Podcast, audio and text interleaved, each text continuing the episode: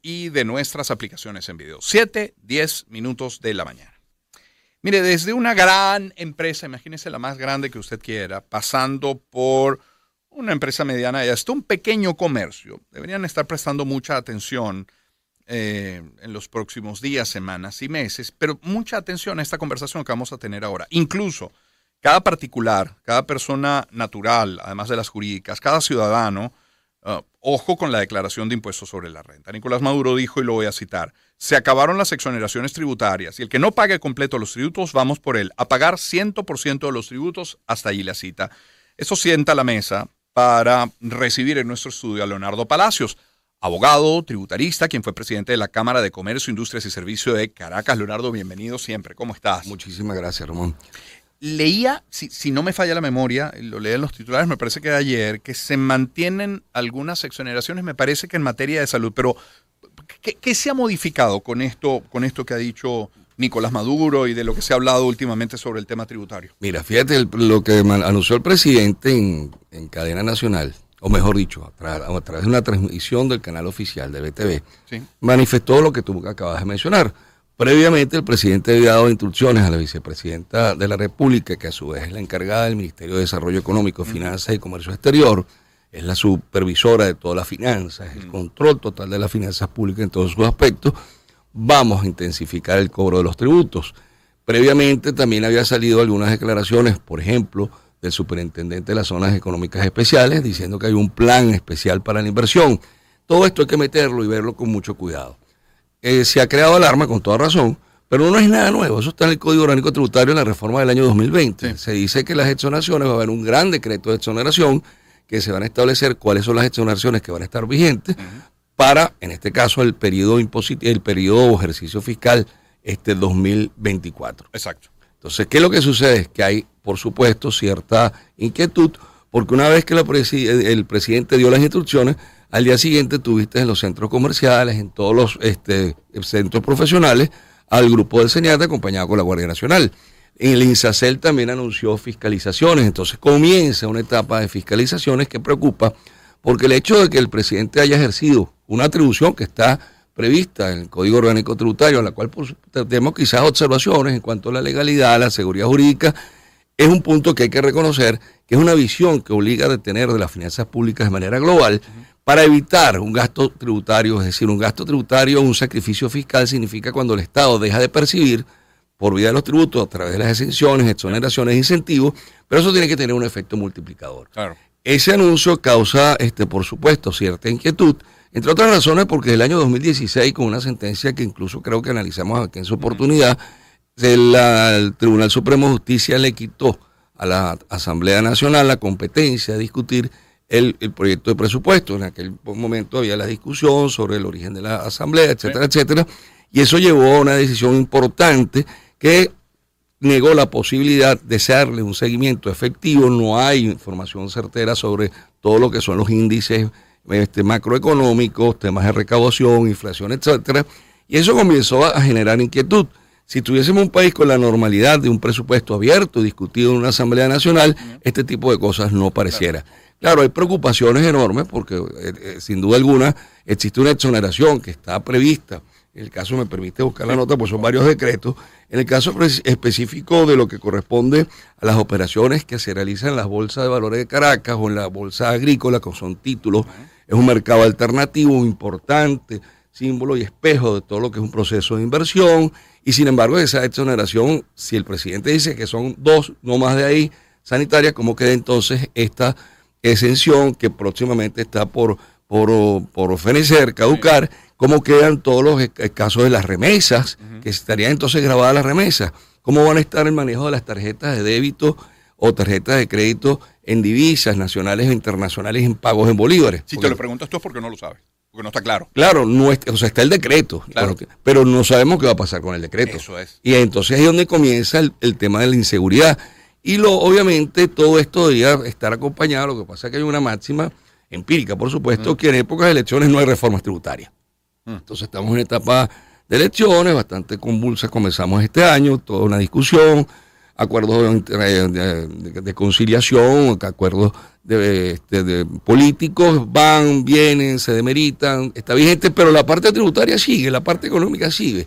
Y si tú quieres tener un proceso de inversión... El, tema es que, perdón, pero para no dejarlo, para no, dejarlo escapar, pero puede que en, un año electoral no haya reforma eh, tributaria, pero eso era más fácil cuando producías 3 millones de barriles de petróleo. Claro, lo que pasa es que hay una enseñanza, eso lo aprendimos en la universidad de gente que tenía esa visión de Estado, que pasaban siempre por todos los gobiernos y los respetaban por su claridad en la finanza pública, en el sentido que las reformas tributarias deben hacerse en la época no de vaca flaca, porque es mucho más dolorosa, mucho más costosa. Claro. Este, mira, hay que reconocer que en el año 2003 el ministro de, de, Finanzas en aquella época era Tobías Nobre, que estaba en la superintendencia este, eh, Mora, se hizo una propuesta de reforma tributaria que además decirte que era una reforma tributaria seria, incluso con temas de impuestos sobre la renta, con una tributación petrolera específica y especializada en torno al tema petrolero que hoy en día hace falta.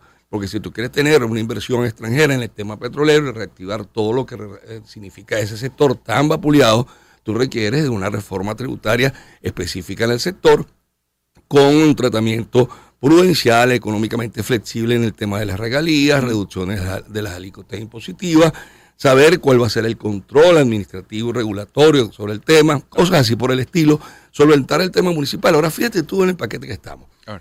Hablamos de armonización y coordinación. Yo me hago la pregunta, tenemos ya armonización y coordinación, ¿y ahora qué? porque resulta que salió tardía y muchos municipios salieron a jugar adelantados y eso llevó a que otros sectores sean este, realmente expuestos desde el punto de vista de las alícuotas impositivas, en el caso del alimento o en el caso de ciertos impuestos sometidos, eh, eh, bienes sometidos a imposición específica, que están regulados por ley y aumentaron las alícuotas impositivas, el tema del transporte, el mismo tema petrolero. Luego tienes este anuncio del presidente. Mm. ¿Qué significa vamos a incrementar los tributos. Es decir, vamos a buscar una reforma tributaria o vamos a ejercer los, del cobro.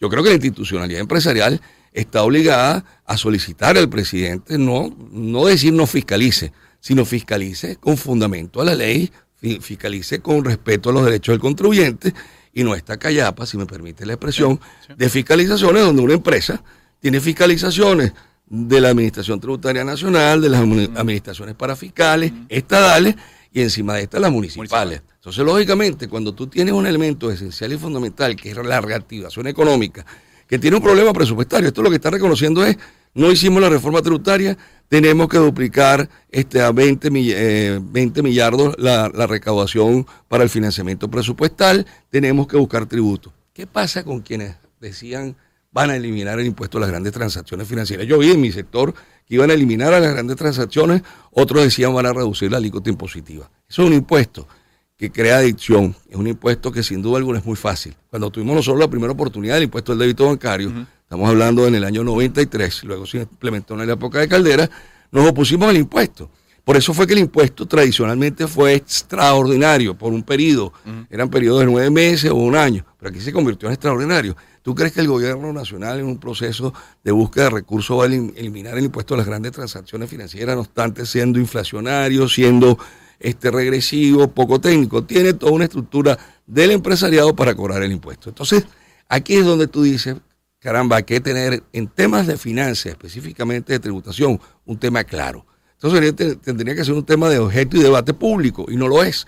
Yo, te escucho y, se me viene a la mente la palabra confusión, pero así gigante. Totalmente. Ok, si, desmalezamos toda esa confusión en términos llanos para el pequeño comerciante, para el empresario, para el gran industrial, pero para el particular, ¿cambia algo realmente la declaración para este ejercicio 2024? No, no hay ley de declaración. Lo único que no hay es la exoneración, que desde hace dos años más o menos no se da para las personas naturales. Se dio una, última en pandemia para las personas eh, naturales, funcionarios públicos pero estamos expuestos a una serie de tributos que en definitiva, en el caso específico de las empresas, pues las personas naturales pagan el IVA cuando consumen bienes que no están exentos, pagan el IVA cuando están exentos porque al fin y al cabo tú trasladas el impuesto en el costo vía precio, eh, o este, lo recuperas, pagas el, un tributo horrible que es la inflación, y obviamente todo lo que está expuesto a imposición o sobreimposición a las personas, empresas, obviamente en el proceso productivo todo eso se traslada. Entonces lo lógico es que se anuncie un programa de reforma tributaria serio, discutido, abierto, que se acepte que es necesario establecer, por ejemplo. Mira, ¿Oficial o extraoficialmente conoces que se esté discutiendo, que se esté elaborando?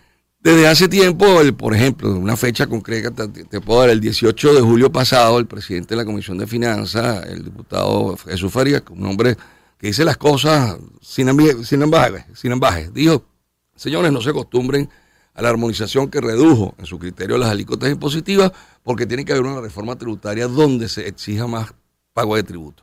El problema y la discusión está con el aumento de los tributos durante su producción, con el aumento de los tributos reduzco evasión, ¿Qué es lo que se requiere? Producción. ¿Qué es lo que se requiere? Seguridad jurídica, evitar esa enorme confusión que tiene Román Losinski al principio, que espero irla poco a poco este, mitigando, para establecer claramente cuáles son los tributos. Que nos pongamos de acuerdo en este edificio, cómo va a ser el municipio, cómo van a ser los estados y cómo va a ser el Poder Nacional, para que no expolien, no sacudan el bolsillo del venezolano que se le sacude a veces, no directamente, sino a través de impuestos como las grandes transacciones financieras, impuestos al gran patrimonio o los impuestos municipales. Entonces, obviamente, cuando se hace el anuncio del presidente, primero hay que contextualizarlo. Estamos ahorita en plena saga, en plena cosecha del impuesto sobre la renta. Sí. Entonces lo dijo en ese ambiente. No va a haber exoneraciones. Ahora, ¿qué significa cuando le da a, la, a las instrucciones a la ciudadana vicepresidenta vamos a, efectuar el cobro y si no, vamos por él el que no cobre. Si además entonces anuncia la zona económica especial un plan maestro de inversión, todo eso está bueno. El problema es que exista claridad que involucre en el sector productivo, al sector académico, a los sectores especializados y traten con un proceso de divulgación, evitar por qué no hacen, este, por ejemplo, con todo lo que esté en, los tribunales, lo que se está discutiendo, los problemas de fiscalizaciones, Aquí debería decir una amnistía. Y tengo por seguro que aumenta la tributación, porque mucha gente que está oculta, que está lo que llaman en la penumbra tributaria, va a salir a flote, va a salir adelante y decirme, aquí estoy yo, perdóname, este aquí está, este es mi aporte. aquí está mi aporte y los vas a incorporar y vamos a arrancar de cero. Te pones de acuerdo con los municipios y estableces un régimen simplificado. Ojo, un régimen simplificado que se propuso hace varios años con posibilidades de éxito, pero la discusión política de tener el miedo que dijeran que era un impuesto al, desempleo, frenó la discusión. Por eso era un impuesto que había aprobado el CENIAT y está ahora en la, ley de coordinación. Mm. Entonces busca un régimen simplificado y ataca todo lo, el comercio ambulante, todo este comercio que está diseminado en toda Caracas, en las grandes capitales, donde hay un problema enorme de evasión, donde hay un problema de seguridad. Ve el, mercado de las pulgas en el estado Zulia como es el contrabando de alimentos, bebidas y otras especies sometidas a imposición especial, donde se pierde una gran recaudación. Busca y analiza cómo los están vendiendo productos que atentan contra la seguridad, pues están vencidos, no tienen ningún tipo de control. Cuando tú ves esa situación, tú dices, caramba, no hay nada nuevo bajo el sol. El presidente ejerció una facultad, una visión que desde el punto de finanzas públicas, vamos a hablarlo con la seriedad y hacerse del caso, es conveniente porque tú tienes que revisar cuánto sacrifico, es decir, cuánto gasto tributariamente, cuánto exonero y dispenso y cuál es el resultado. ¿Me está siendo beneficioso o no me está siendo beneficioso? Las exoneraciones no se pueden manejar de manera alegre. Entonces, fíjate que hemos visto, por ejemplo, el caso de los títulos valores en bolsa.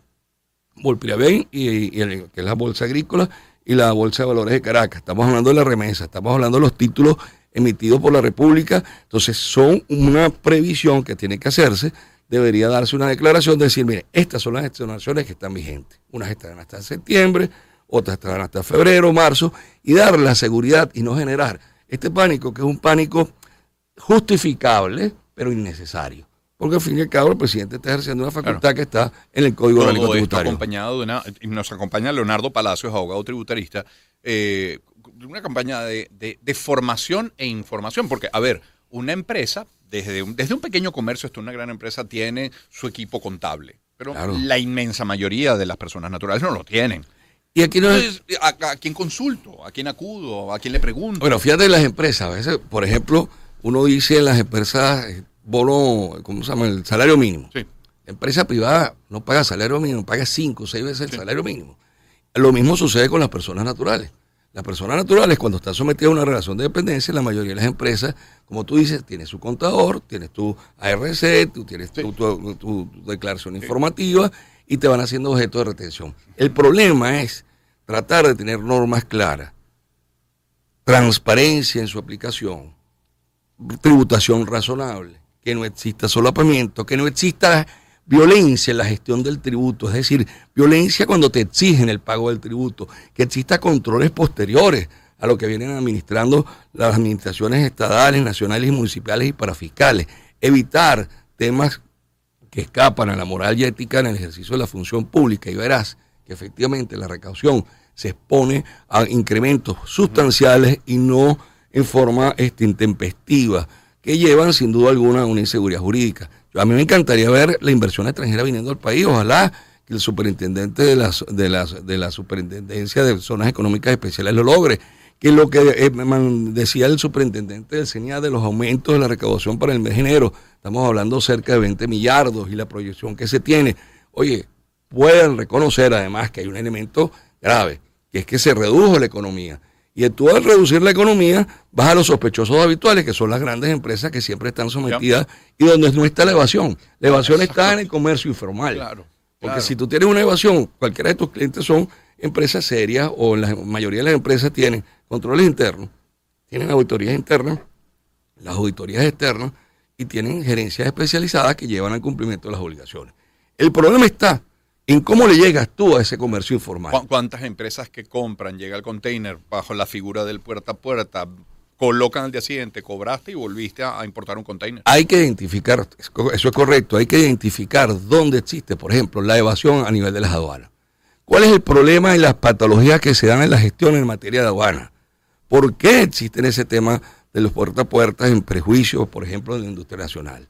¿Por qué existe esa evasión fiscal? Tú no lo vas a resolver exigiendo unas máquinas fiscales, que es la parte del paleolítico del IVA en Venezuela. Ya estamos hablando en el mundo de facturas digitales, pero para eso requiere de todo un proceso de sistematización. Tú no quieres revisar, por ejemplo, la ley de ciencia y tecnología para que diga a las empresas, inviertan en tecnología mm. para que me ayudes a gestionar el tributo, es decir, para ayudarte a ti a fiscalizar, pero también para generar una innovación y no que tú pagues y la innovación no se ve y la tecnología no se exprese. Por ejemplo, tú requieres en toda la aplicación de todo esto que se está anunciando tecnología de información y comunicación, la famosa TIC, plataforma.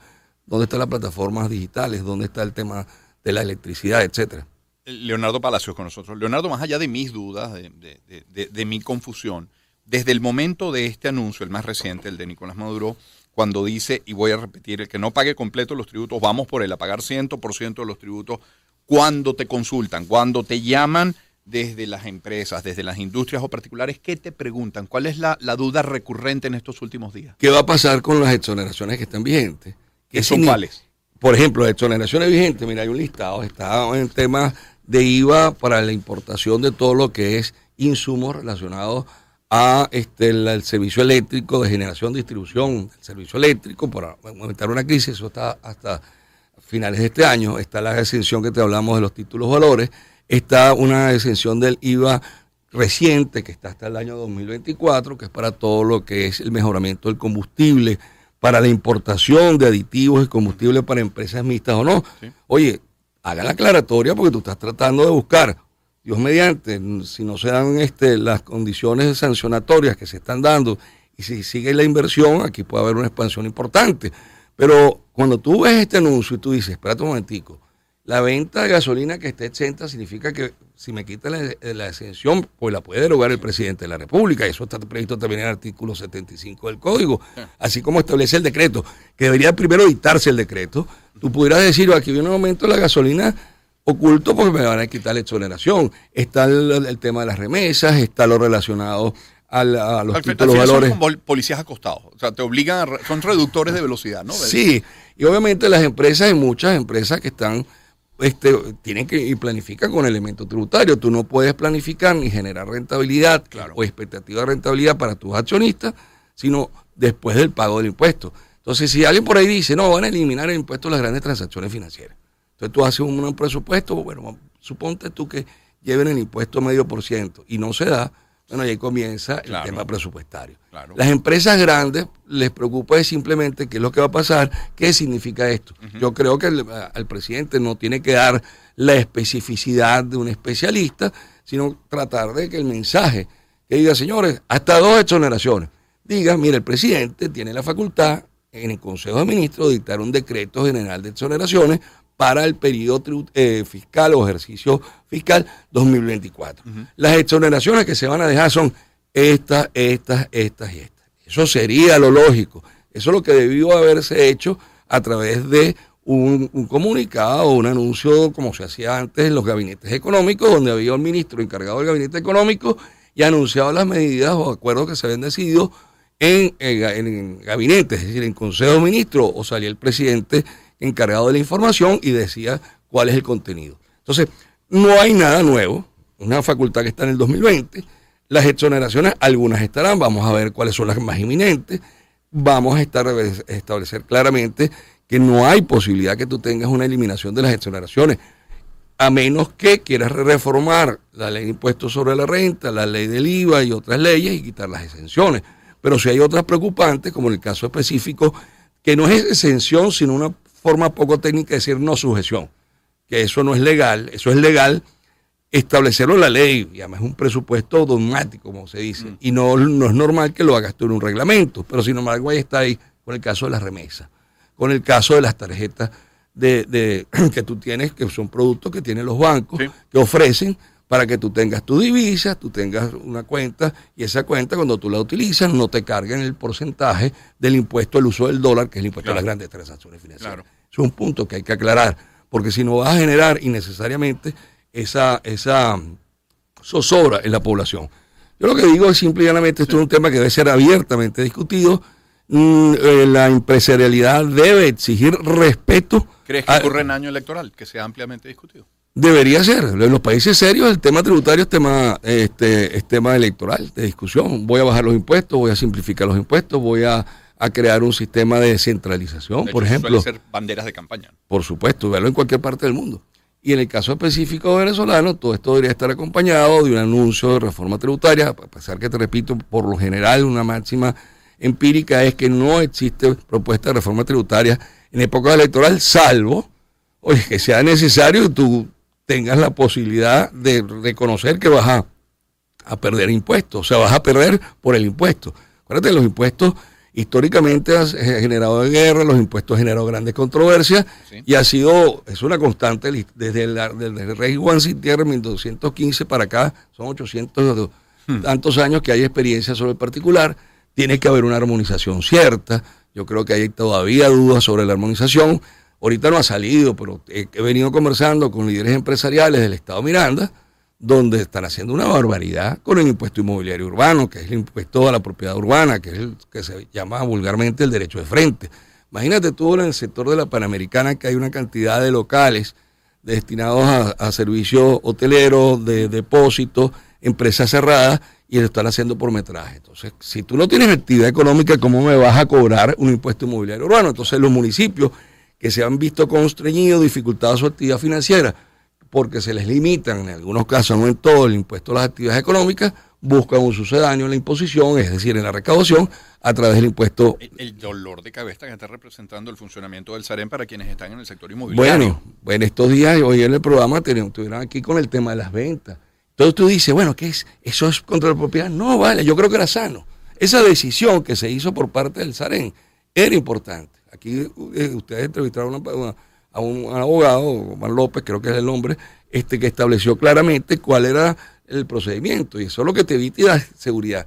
Pero cuando tú estás acostumbrado a la opacidad de la información, cuando no, la información se da siempre como el producto de una adopción de una medida que tiene un piquete, oye, que te van a limitar la propiedad, otra vez registro para mayor intervencionismo, etcétera, oye, vale, se pierde el sentido de orientación, como fue en este caso. Entonces, lógicamente, cuando tú una empresa, un emprendedor, estás expuesto a esta cantidad de conglomerados de tributos, es, duro. Entonces, tienes, eh, tienes ese problema que es insoluto, el de la armonización, tienes el problema de la inflación, tienes el problema de unas exenciones que tienes que dar y respetar no puedes dar exoneraciones a buenas a primeras, tú tienes que revisar porque realmente la productividad es importante, la productividad es un factor desencadenante, si tú tienes actividad económica, tienes consumo.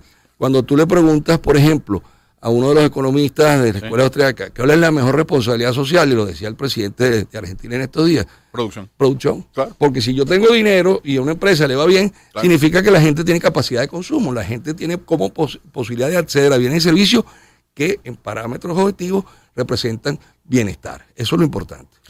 Leonardo, de la confusión inicial me queda la calma, la necesidad de hablar cada uno con su contador, pero queda claro también que en paralelo deberías darse esta discusión abierta de la que tú hablas. Sin duda alguna. con una, acompañado de una, de, una, de una campaña de información para que todos estemos Y que además no salgan todos como han salido ya ciertos sectores, en se sacó a, a ritmo de, de, de reggaetón este, todo lo que es el proceso de fiscalización en las redes, que no salga la administración tributaria a recaudar ahora, a perseguir. Es necesario siempre el control, siempre la verificación, yo creo que eso es lo importante, la reducción de la evasión fiscal, pero sí, con el respeto de los derechos del contribuyente, sin evitar vías de hecho, es decir, amenazas, cierres sin procedimiento, este, con, exposición a medidas que si te voy a ejecutar, te voy a congelar la cuenta, que son facultades que están en la normativa, pero que tienes que ejercerlas racionalmente. El, punto de la armonización, clarificarlo. El reducción, hay todavía estados que están cobrando una barbaridad por un permiso de bomberos y eso no puede ser. Tú necesitas, por el contrario, este, darle, no, no, impedir que la gente comience su actividad formal por un permiso de bomberos, por un permiso o certificación de uso. Establecete, busca exenciones, dame la posibilidad de yo expandir y, por ejemplo, si tú quieres incluso el municipio, y el municipio que lo están haciendo, que tiene esa creatividad, dice, si tú te estableces aquí y vienes, contratas mano de obra de mi municipio, tienes empresa, yo te doy un incentivo de un porcentaje, ya sea descuento o una exención parcial, y reactiva la actividad económica. Que no, a ti no te interesa tener contribuyentes contrañidos formalmente si no tienes una actividad económica real, sustantiva que justifique esa expansión. Leonardo, gracias por acompañarnos esta mañana. Muchísimas gracias a ti. Mientras te despido formalmente, elige la canción con la que vamos a cerrar esta parte. Leonardo Palacios es abogado tributarista, fue presidente de la Cámara de Comercio, Industrias y Servicio de Caracas. ¿Con qué cerramos esta parte? Con The Killers, Show That the Night. Bueno, ahí está. Y suena la señal de éxitos. Empezamos el año en su compañía. Circuito Éxitos. Caracas, Maracay, Puerto La Cruz, Puerto Ordaz, Barquisimeto, El Vigía, Guarenas Guatire, Mérida, Táchira, Margarita, Maracaibo, Maturín. Circuito Éxitos. Melodías de siempre. Sonidos en primera fila.